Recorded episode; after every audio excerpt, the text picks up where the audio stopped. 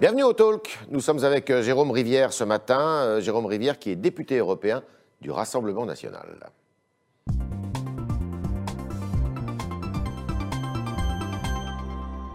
Bonjour Jérôme Rivière. Bonjour Yves Frère. Alors, il y a eu un. On en a peu parlé, c'est un tort d'ailleurs, puisqu'il y a eu un référendum hier en Nouvelle-Calédonie pour savoir si euh, la Nouvelle-Calédonie voulait rester française ou pas. Euh, c'est le deuxième référendum euh, en deux ans. Il doit y avoir encore un référendum euh, dans les mois à venir. Ce référendum montre que 53%, un peu plus de 53% euh, des néo-calédoniens veulent rester sur le terrain, enfin veulent rester français. C'est beaucoup moins que le précédent référendum, puisque c'était de l'ordre de 56-57%. Est-ce que vous êtes inquiet par ce résultat? Non, j'aurais aimé qu'on puisse dire que c'était le second référendum, parce que, Ouais. effectivement, en disant deuxième, ça veut dire un troisième. Ah oui. Tant qu'on n'a pas l'indépendance, on, on continue. Mhm. Il y a une- on, on a l'impression un peu qu'on on cherche euh, à tout prix à détacher la Nouvelle-Calédonie de, de la France. C'est au que- terme des, des accords accords, de- hein, de, de- de Matignon, qui sont quand même euh, vieux de 20 ans. hein, donc, euh, 88, donc euh, 20 voilà. 22 ans. Je sais bien, mais euh, c'est- quand même très surprenant cette, méthode qui aujourd'hui démontre quand même assez clairement, parce que près de 54%, euh, je préfère Mhm. regarder le, le verre à moitié plein, euh, des, des habitants de Nouvelle-Calédonie qui ont souhaité rester rattachés Mhm. à la France. Plus on posera la question, plus on finira un jour par avoir un, un résultat qui. vous craignez que le prochain référendum euh, Non, donne je lieu pense- à une mauvaise non, nouvelle je- non, je ne pense pas, mais je- je- ce que je crains en fait, c'est que encore une fois, on, on aura un résultat positif et qu'on nous dise bon, il en faut un quatrième. Mhm. Euh, il faut savoir à un moment entendre. Il faut euh, que la les Nouvelle-Calédonie reste en France Ah, moi, je pense que la Nouvelle-Calédonie fait pleinement partie de la France. Alors, on est en plein Covid, Covid-19. euh, il y a euh, le préfet de police de Paris qui fait des annonces actuellement qui, pour dire ce qu'on sait, c'est-à-dire que les bars en Ile-de-France, enfin en- à Paris, dans la petite couronne, vont être obligés de, de fermer, mais qu'en revanche, les restaurants pourront rester ouverts, entre autres mesures. Qu'est-ce que vous inspire cette euh, décision, alors que les restaurants vont pouvoir rouvrir à Marseille, d'ailleurs, et à Aix? Écoutez, moi, ce que, ce que je remarque depuis le début de, de cette crise qui maintenant euh, commence au mois de mars dernier, Mhm. c'est qu'on a des difficultés à suivre la politique du gouvernement. Elle est erratique. Euh, Est-ce que c'est pas un peu l'impression. partout le cas dans le monde Écoutez, c'est c'est visiblement beaucoup le cas dans l'Union européenne. ouais. Euh, après, pour ce qui concerne les autres pays, on dispose d'informations qui sont tout- très, très changeantes. Je ne sais pas bien ce qui se passe en Chine aujourd'hui. C'est difficile Ouais. de comprendre ce qui s'y passe réellement, qui était pourtant le Aux États-Unis, on sait que le pays. président est contaminé. Aux États-Unis, on sait qu'il est contaminé. Euh, on voit des politiques très différentes entre les différents États, qu'ils soient démocrates ou républicains. Donc on sent bien qu'il y a une gestion Mmh. Très que politique des choses. Le gouvernement est à la hauteur du défi en Moi, France? clairement non. Aujourd'hui, le gouvernement, il, il- il n'a pas fait preuve de ce qu'on attend de lui, c'est-à-dire de nous proposer une politique et une vision un peu à long terme. On a vraiment le sentiment qu'on est sur du très court terme. Je vais vous poser une question simple. Pendant cette période d'été où on voit bien que le- les contaminations ont, ont massivement baissé, euh, pourquoi est-ce qu'on n'a pas créé des lits de réanimation supplémentaires Mhm. Pourquoi est-ce qu'on n'a pas réorganisé les choses de façon à ce que l'hôpital public et le privé travaillent et prévoient une éventuelle second pic? Et puis second pic, vous savez, euh, on, on voit les, les politiques qui disent, euh, qui disent un blanc-noir, on n'en sait plus, plus grand-chose. L'État, je vous l'ai dit tout à l'heure, est, est assez incohérent dans ce, dans ce qu'il nous a annoncé. On voit que la communauté scientifique débat devant les Français. C'est normal qu'elle débatte, la communauté scientifique. Quand vous avez une nouvelle pandémie, il y a, il y différentes, différentes approches Ouais. qui, qui- qui se, qui se combattent. Mhm. D'habitude, ça se fait euh, un peu, si je puis dire, à travers des revues scientifiques. Ça se fait pas devant les Français. Là, en raison, de la, en raison du, du confinement, ils ont été sur euh, toutes les télévisions et on a vu cette. Oui, et alors? Ben, Ça perturbe les Français qui savent, D'accord. qui savent plus quoi penser. En revanche, Vous êtes inquiet? Je suis inquiet des conséquences de la mauvaise gestion, oui, parce que vous savez, au-delà des victimes de, de la pandémie elle-même, il y a les victimes de la mauvaise gestion de la pandémie. Les, les- les- les- les petites entreprises qui ferment, les indépendants qui n'ont plus de travail, des gens qui sont désespérés, des gens isolés, les personnes âgées à qui on n'a pas Vous n'appelez choix. pas à la désobéissance civile euh, contrairement à d'autres Non, non. là, le- quand l'État prend une décision, on obéit à l'État. Alors, il y a des élections régionales. On, se connaît, on sait que normalement, ça, ça sera au mois de mars, mais on ne connaît pas la date à cause probablement justement de cette crise du Covid, de la Covid. Euh, Est-ce que euh, c'est une élection capitale pour le Rassemblement national?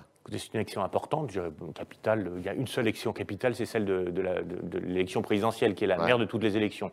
Derrière, on a effectivement pour nous des enjeux importants qui sont de, de- de continuer à démontrer aux Français que nous sommes en mesure de gagner, y compris dans des combats difficiles. Souvenez-vous à Perpignan, cette grande ville première grande ville française que le Rassemblement Louis national. Alliot ne s'est pas présenté sous l'étiquette Rassemblement national, d'ailleurs. Non, et d'ailleurs, mais Marine Le Pen, en, en 2017, n'était pas candidate du Rassemblement national. Elle s'est présentée euh, devant les Français, soutenue par le RN, Non, il y a pas- et comme Louis Alliot. Oui. Louis Alliot, c'est la même chose, il est, pro- il est vice-président du Oui, mais il a Rassemblement voulu national. élargir sa liste, quand même, Et- non? C'est pas une liste présidentielle, mais il y a des soutiens, il y a des soutiens variés. Donc on, on se présente, il y a des partis, les partis font leur boulot, le RN fait son boulot, il soutient des candidats. Mais Bon. derrière, pour nous, ce qui est important, c'est de démontrer aux Français qu'on est capable de gagner, y compris dans des face-à-face, des grandes élections. En 2015, vous étiez pas loin, euh, Oui. vous aviez fait des, des bons scores, et puis au deuxième tour, bah, euh, dans les Hauts-de-France notamment, euh, et En PACA. en PACA, bah, vous n'avez pas réussi à remporter Non. la timbale, si je puis dire. Est-ce que cette année, vous espérez beaucoup sur ces deux régions? Alors, dans la région sud, c'est M. Mariani qui serait euh, candidat. Ça, c'est les- il y a des noms évoqués. Il y a Dans la de- euh, région euh, des Hauts-de-France, c'est M. Chenu. C'est aussi un nom évoqué, exactement. M. Bardella en Ile-de-France, ça, ça paraît Il y, a, assez il y a- acquis. il y a- il y a plein de noms qui sont évoqués, des personnalités que j'aime que bien, et vous avez raison, ces noms circulent. On a des bureaux- un bureau exécutif qui doit décider de si oui ou non Quelles il sont les régions gagnables Je vais vous en parler d'une qui me tient à cœur, puisque j'ai été longtemps euh, député à Nice. Ma région, c'est le, sud, la région Provence-Alpes-Côte d'Azur. Euh, je pense qu'on va la gagner, cette région. Ouais. Je suis certain qu'on va la gagner. Je vais vous donner un exemple, bah, un indicateur, l'élection de Stéphane Ravier au Sénat euh, la semaine dernière. Ouais. Stéphane Ravier ne devait pas gagner le, le- le Sénat puisqu'il a perdu sa mairie d'arrondissement. euh, marseillaise. Il, il ne pouvait pas le gagner. Et il l'a gagné pourquoi? Parce que les élus LR qui sont dans ce, dans ce département en ont assez de la politique de Muselier et d'Estrosi qui est de perpétuellement s'allier avec les candidats de En Marche. Et ils ont fait un signe très clair en votant pour, euh, pour euh, Stéphane Muselier et. Estrosi sont des alliés d'En Marche Bien sûr, ce et sont, du président de la République. ce- ce sont des complices, bien sûr. Donc, vous allez pouvoir gagner là. ah, je suis convaincu que cette région-là, nous, nous la gagnerons, d'autant plus que je vois mal euh, la gauche, le Parti socialiste, se sacrifier à nouveau, comme il l'avait fait en, en 2015, en se faisant harakiri au profit de la Ligue de M. Estrosi. Je pense qu'on peut avoir le même genre d'effet, parce que Xavier Bertrand, il faudra m'expliquer la différence entre la politique prônée par Xavier Bertrand et celle prônée par Emmanuel Macron. J'ai siégé avec eux, euh, avec lui, Xavier Bertrand, à l'Assemblée nationale. Aujourd'hui, je ne vois pas de différence entre ce qu'il propose aux Français et ce que propose Emmanuel Macron. D'accord. Comment va le Rassemblement national? On n'a pas l'impression que ça soit la grande forme. D'abord, il y a des problèmes financiers importants. Euh, et puis, on a l'impression qu'il y a des divisions, il y a des tiraillements en interne qui font que euh, bah, vous n'êtes pas tous sur la même longueur d'onde. hein. Écoutez, j'entends ça, mais euh, j'ai- une vie politique, euh, même si elle a été interrom- interrompue pendant un moment pour, pour me consacrer à une vie euh, de chef d'entreprise. Dans tous les partis, vous avez des, des- des- des légères divergences. Des crises C'est pas une crise, on vit pas de crise aujourd'hui. pas une crise, le Non, là, Je pense qu'on avait une situation qui était compli- compliquée lorsque euh, Philippot était au sein du Rassemblement national, parce que sur, euh, sur un enjeu important, de- une politique élément essentiel qui était la- la- l'appartenance à l'euro ou non, il y avait, il y avait un, un schisme, si je puis dire. Il a été arbitré et tranché aujourd'hui avec euh, le départ euh, de Florian Philippot du, du- du RN. Aujourd'hui, on a des nuances, mais sur l'essentiel, on est d'accord. On est d'accord pour dire qu'aujourd'hui, la prochaine campagne, c'est un enjeu de Est-ce civilisation. que Florian Phili- Philippot pourrait réintégrer la famille? Non, c'est enfin, totalement anecdotique. Il, il- Bon. il- il représente lui-même. Je vous dis, là, là- là où nous sommes tous d'accord, c'est que c'est un enjeu de civilisation, cette élection présidentielle prochaine. D'accord. Alors, il y a quelqu'un qui ne pense pas tout à fait la même chose, qui dit, euh, qui s'appelle Robert Ménard, qui est le maire de Béziers, Oui. qui est très proche d'ailleurs de Louis Alliot, et qui dit euh, Marine Le Pen ne pourra jamais gagner parce qu'elle n'arrive pas à élargir, je dirais, le cercle de ses, euh, de ses soutiens, de ses électeurs. Ce que je dirais à, à Robert, que j'apprécie par ailleurs, c'est que plutôt que de venir critiquer son camp, qu'il nous fasse des propositions, qu'il vienne nous dire comment on élargit. Si demain matin, et Marine Le Pen l'a dit, si demain matin il y a un, un candidat qui s'imposait pour porter ses idées, l'i- l'idée d'une France qui puisse euh, exister et être pérenne sans se fondre dans une Union européenne fédéraliste, bah, qui, qui nous propose des choses. C'est un, peu facile, si vous voulez, de- de- cette critique permanente d'un certain nombre de nos amis qui sont juste à côté. Alors est-ce que c'est parce qu'ils veulent des places, est-ce parce qu'ils veulent être entendus, j'en sais rien. Marie, euh, La- la- la Marine Le Pen est incontestable et incontestée pour cette élection présidentielle Ben, écoutez, elle, elle est parfaitement contestable, elle l'a dit, elle était prête à être challengée. Incontestée aujourd'hui, c'est la réalité. Qui? Je vous pose la question. Qui? On l'a vu dans un sondage récent. Aujourd'hui, elle, elle arrive euh, dans les sondages en tête devant le président de la République au premier tour de l'élection présidentielle. Qui d'autre? Le, le prochain, c'est le, le suivant, le numéro 3, il est à, à 10, 12, La petite 13 musique- points derrière. la petite musique. Xavier Bertrand. La petite musique que joue euh, Marion Maréchal, est-ce qu'elle résonne à vos oreilles ou au contraire, euh, Non, je pense que vous n'y portez pas euh, attention? On ne peut pas ne pas y porter attention. On, peut pas, on, ne peut pas ne pas y porter attention puisqu'elle a une audience dans les médias. Qu'elle vienne travailler avec nous. on, bosse, vous savez, moi je, préside le groupe parlementaire à la, au, Parlement européen. On travaille, on fait des propositions. On a sorti un, livre noir sur euh, la réponse de, de l'Union européenne à la crise du Covid on travaille sur des, sur des, sur des enjeux de, civilisation, alors au niveau de, l'Union européenne, mais en, faisant des focus sur la France. On fait du boulot, on, abat du travail. Vous receviez d'ailleurs récemment euh, Thierry Mariani, qui mhm. s'occupe d'affaires étrangères. On a Jean-Paul Garot, qui travaille en matière, que vous avez reçu aussi, qui travaille en matière de sécurité. On a Hervé Juvin, qui sur, a, sorti un, plan sur, le, localisme. pour expliquer notre vision de l'environnement. On est les seuls aujourd'hui à faire des, des vraies propositions qui tranchent avec la politique d'Emmanuel Macron. Alors, sur le séparatisme précisément, le président de la République exprimé vendredi dernier, avec un discours plutôt assez ferme d'ailleurs sur l'islam radical. Est-ce que c'est un discours qui vous a convenu? Écoutez, moi, je, il faut savoir de temps en temps euh, apprécier des choses. J'ai apprécié, après le, cette, inquiétude de savoir s'il y avait des séparatismes, il nous a clairement dit qu'il y avait un seul séparatisme, et c'est le séparatisme de l'islam politique. Donc ça, c'est important, dont acte. Ça fait 30 ans qu'on le dit, et c'est agréable de voir qu'enfin le président de la République a, su nommer les choses, à la différence de son gouvernement et de sa majorité. Derrière, dans son discours, il n'a pas une fois parlé de la France. Il a parlé de la République. Il a même été jusqu'à dire que sa République n'avait pas de qualificatif. Mmh. Bah, si notre République elle a un qualificatif, elle est française. Parce que des républiques, il y en a d'autres. Vous savez, il y a la République islamiste d'Iran. Mmh. on n'a rien à voir. C'est pas les mêmes républiques. Je ne pense pas qu'il fasse la confusion. Non, mais il faut dire les choses. Mmh. Qu'il aille au bout des choses. La République, elle est française. Euh, qu'il a annoncé pour euh, mettre un, frein, je dirais, à, la progression de l'islamisme et de l'islam radical en France, vous paraît être, euh, je dirais, adapté à la situation Non, je pense qu'il demande. non, D'abord, il a parlé de civilisation, une civilisation qui était bâtie sur l'islam. Il a raison, il y a une civilisation. Et donc, on voit bien que c'est en opposition ou en différenciation forte avec la civilisation qui est basée sur euh, le, catholicisme, la chrétienté, la judéo-chrétienté qui existe en France, le catholicisme essentiellement. Et il nous dit aujourd'hui, il va falloir vous adapter. Parce qu'il ne demande pas à ceux qui arrivent de, s'adapter à la France, il dit aux Français, il va falloir vous adapter, on va enseigner, on va enseigner l'arabe. De quoi se Contre l'enseignement de l'arabe mais, mais totalement. Je ne suis pas contre l'enseignement de l'arabe si des gens choisissent d'enseigner l'arabe. Mais en France, on enseigne le français. Ensuite, le choix de la langue, il est individuel. Si vous avez envie d'apprendre l'allemand, vous apprenez l'allemand. Si vous voulez apprendre le chinois, vous apprenez le chinois. Mm. Vous voulez apprendre l'arabe, vous apprenez l'arabe. Mais pourquoi l'État demanderait aux Français et à l'éducation nationale qui appartient à tous les Français de faire un effort sur l'arabe particulier? Non, c'est pour demander aux Français de changer ça. C'est pas le modèle de société que nous La fin de l'instruction à la maison, ça, ça vous euh, ça vous dérange aussi Écoutez, Pour lutter contre justement ces enseignements je, pense que parfois euh, rendre l'enseignement incompatible avec les valeurs de notre République. C'est ce qui me, ce qui me ce qui pose problème, c'est la qualité de l'enseignement qu'on délivre en France. Mmh. Si on délivrait un enseignement de qualité, comme il a pu l'être pendant très longtemps, parce qu'effectivement, notamment avec la Troisième République, le, les, hussards noirs de la République, là, ça, avait un, sens très fort. Ils enseignaient des, un, corpus de valeurs, une histoire, une appartenance à une nation.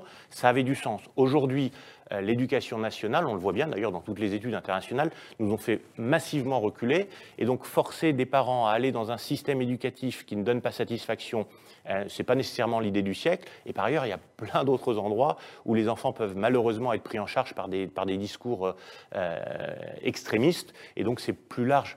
Il a dit qu'il allait lutter Il n'a pas dit non plus comment il allait sanctionner. Donc, il manque tout un aspect sanction sur, euh, sur cet islam radical. Donc, c'était très insuffisant. Il a reconnu que c'était l'islamisme. Il n'a pas donné de véritable solution. On est avec Jérôme Rivière ce matin au talk du Figaro.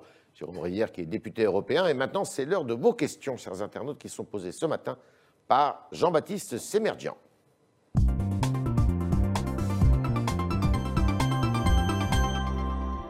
Jean-Baptiste, bonjour.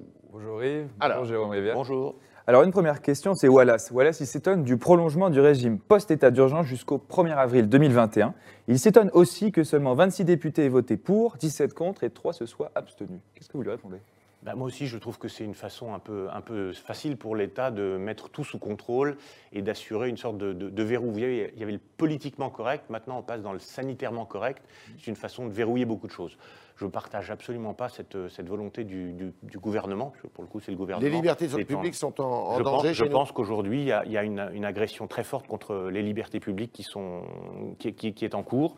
Euh, vous savez, le, le problème des, des, gilets jaunes, un certain nombre de revendications euh, légitimes des Français, sur une meilleure représentation, a été écrasé par cette interdiction de manifester, de bouger, de tourner. et- Et- non, vous savez, il y a eu des manifestations. On a laissé. Vous avez vu les Gilets jaunes comment ça a tourné aussi. Oui, ça a tourné. À la violence, à la Je délinquance. parlais, je par- je parlais des, des revendications des Gilets Ouais, jaunes. ouais. Le début du mouvement est parfaitement légitime. Et aujourd'hui, on interdit toutes sortes d'expressions qui me paraissent pourtant normales dans le domaine public. Et on ne sanctionne pas quand vous avez des, des- des- des milliers de migrants qui viennent manifester pour dire on veut rester et on doit nous donner nos visas. Euh, personne ne dit rien, la préfecture de police laisse faire. Il y a quand même deux poids, deux mesures, et ça c'est extrêmement inquiétant, cette façon de, de- de- de sanctionner une, une prise de parole légitime des Français. Vous aviez voté, vous? Et c'est à l'Assemblée C'est à nationale, l'Assemblée ah oui, nationale. parlementaire européen. Je me trompe, excusez-moi. Euh, une autre question. Selon Niaboc, le Rassemblement national a réalisé de très mauvais résultats aux élections municipales et sénatoriales. Est-ce qu'il y a une perte de souffle, il vous demande? Non, enfin, les résultats, après tout est relatif. Oui, on n'a pas, on n'est pas, on pas arrivé en Un seul tête. sénateur. On, a on en avait qu'un. Ouais. Donc on a conservé notre sénateur. Après, les Vous le sénatoriales perdre, et les sénatoriales, elles sont liées aux résultats aux éle- des élections municipales. Aux élections municipales, vous savez, on a des modes de scrutin qui sont faits pour préserver les majorités en place, mais on, on grignote et on progresse. Partout où nous avions des villes qui avaient été gagnées lors de l'élection municipale précédente, quasiment partout, on a regagné, ce qui prouve bien que nos maires ont fait un bon boulot, et on a gagné une grande ville symbolique qui est celle de Perpignan. Donc c'est un effort de longue haleine, d'implantation territoriale, mais il, a lieu et il va dans le bon sens. Et Perpignan, euh, pardon, notre siège de sénateur, il n'était pas gagné. C'est au contraire, moi j'y vois un fabuleux message d'espoir de, de- de- de- de cette, euh, des conservateurs, de cette droite conservatrice dans les Bouches-du-Rhône, qui en a assez de la politique que, que mène LR. Jean-Baptiste. Sur Facebook, Ramzi rappelle que vous avez dit que l'Europe ne défend pas ses frontières. Est-ce que vous êtes toujours du même avis? Vous demande Ramzi. Et Ramzi aussi rappelle que la Grèce a renforcé ses forces récemment. Ah oui, là, on ne défend pas nos frontières. Moi, j'ai été inquiet et stupéfait de découvrir quand j'ai fait un déplacement sur la frontière euh, entre la Grèce et la Turquie, parce que ce sont des frontières extérieures, de voir à quel point le- le- le- les, Grecs étaient seuls face aux Turcs. Vous savez, on nous parle de Frontex, ils n'étaient pas là, on ne les a pas vus. Les généraux qu'on a vus sur place nous ont dit on attend des renforts, il n'y a rien. Il y a quelques semaines, il y a 44 chars turcs qui se sont pointés à la frontière entre la Grèce et la Turquie. On est sur un lieu de conflit très dangereux. Et le pont essentiel, principal qui passe entre la Turquie et la Grèce, ça je l'ai découvert, je ne le savais pas, il est miné avec un- des, des militaires grecs en permanence euh, prêts à le faire sauter en cas d'agression. On ne peut pas parler de, de- de- de frontières paisibles. Normalement, le- le- le- la Turquie devrait être notre allié, ça ne l'est clairement pas. On est dans, dans un face-à-face dans Erdogan. lequel on a abandonné les Grecs. Erdogan représente une menace pour l'Europe Er- aujourd'hui. Erdogan est une véritable menace pour l'Europe aujourd'hui. On le voit sur, à la frontière grecque avec le conflit avec les, euh, les, les étrangers qu'il essaye de faire rentrer. On le voit en Libye. On le voit dans le conflit entre l'Azerbaïdjan et l'Arménie. Oui, et il le dit. Il le dit tous les jours. Aujourd'hui, il veut rétablir euh, ce fantasme d'un empire ottoman. Et cet empire ottoman, il l'empiétait très largement sur les frontières actuelles de pays de l'Union européenne. Autre question. Alors une question récurrente, c'est Archibald qui est favorable à la sortie de la France, à la sortie de la France de l'Union européenne, donc euh, au Frexit. Est-ce que vous le demandez, vous aussi? Non, non, je, je pense que... C'est fini, ça. Mais le, le le- ça, c'est- je vous l'ai dit tout à l'heure, il y avait un schisme au sein de- de- de- du, du- du- du- du RN. Il y avait des gens qui étaient pour, d'autres qui sont contre. Moi, j'ai jamais été pour une sortie de l'Union européenne. Je pense que nous devons retourner à la situation qui précédait celle de 1992, c'est-à-dire le traité de Maastricht, que nous devons retrouver cette Europe des coopérations entre nations. Ça a fait notre fortune. Ça, ça nous a fait un marché intérieur extrêmement riche. Mais simplement, il faut se limiter à cette Europe qui est une Europe de marché. Or, l'Europe, l'Union européenne s'est mise à se mêler de sujets qui ne la regardent pas. Et elle Pour tente vous, de faire un- un projet l'Union fédéral. européenne, c'est une union euh, marchande, c'est Mais c'est- là que nous avons Ça doit réussi. rester Ça doit rester essentiellement une union marchande, une union avec, à, à l'intérieur duquel chaque État défend son propre intérêt, notamment en matière de défense, en matière d'affaires étrangères. Pour le reste, il n'est pas question de se retrouver isolé. On voit bien qu'aujourd'hui, ce serait, ce serait, c'est pas, réaliste de l'imaginer, mais de travailler en faisant en sorte que un certain nombre de différences qui existent, notamment en matière sociale. Aujourd'hui, vous savez, on, a tous une retraite, on a une sécurité sociale, qui est un, sujet important pour les Français. Quand on fait construire des automobiles euh, dans des pays qui sont à l'est de l'Union européenne et qu'on les fait venir en France, ben, on, met en danger cette, sécurité sociale, on met en danger notre, nos retraites. Donc il faut là-dessus pouvoir se protéger. Merci Jérôme Rivière, Merci d'être passé dans les studios du Figaro ce matin. Vous êtes député européen du Rassemblement national. Merci d'avoir répondu à nos questions. Merci aux internautes d'avoir posé les leurs avec Jean-Baptiste Sémergent qui se faisait leur porte-voix ce matin. Et à demain, si vous le voulez bien.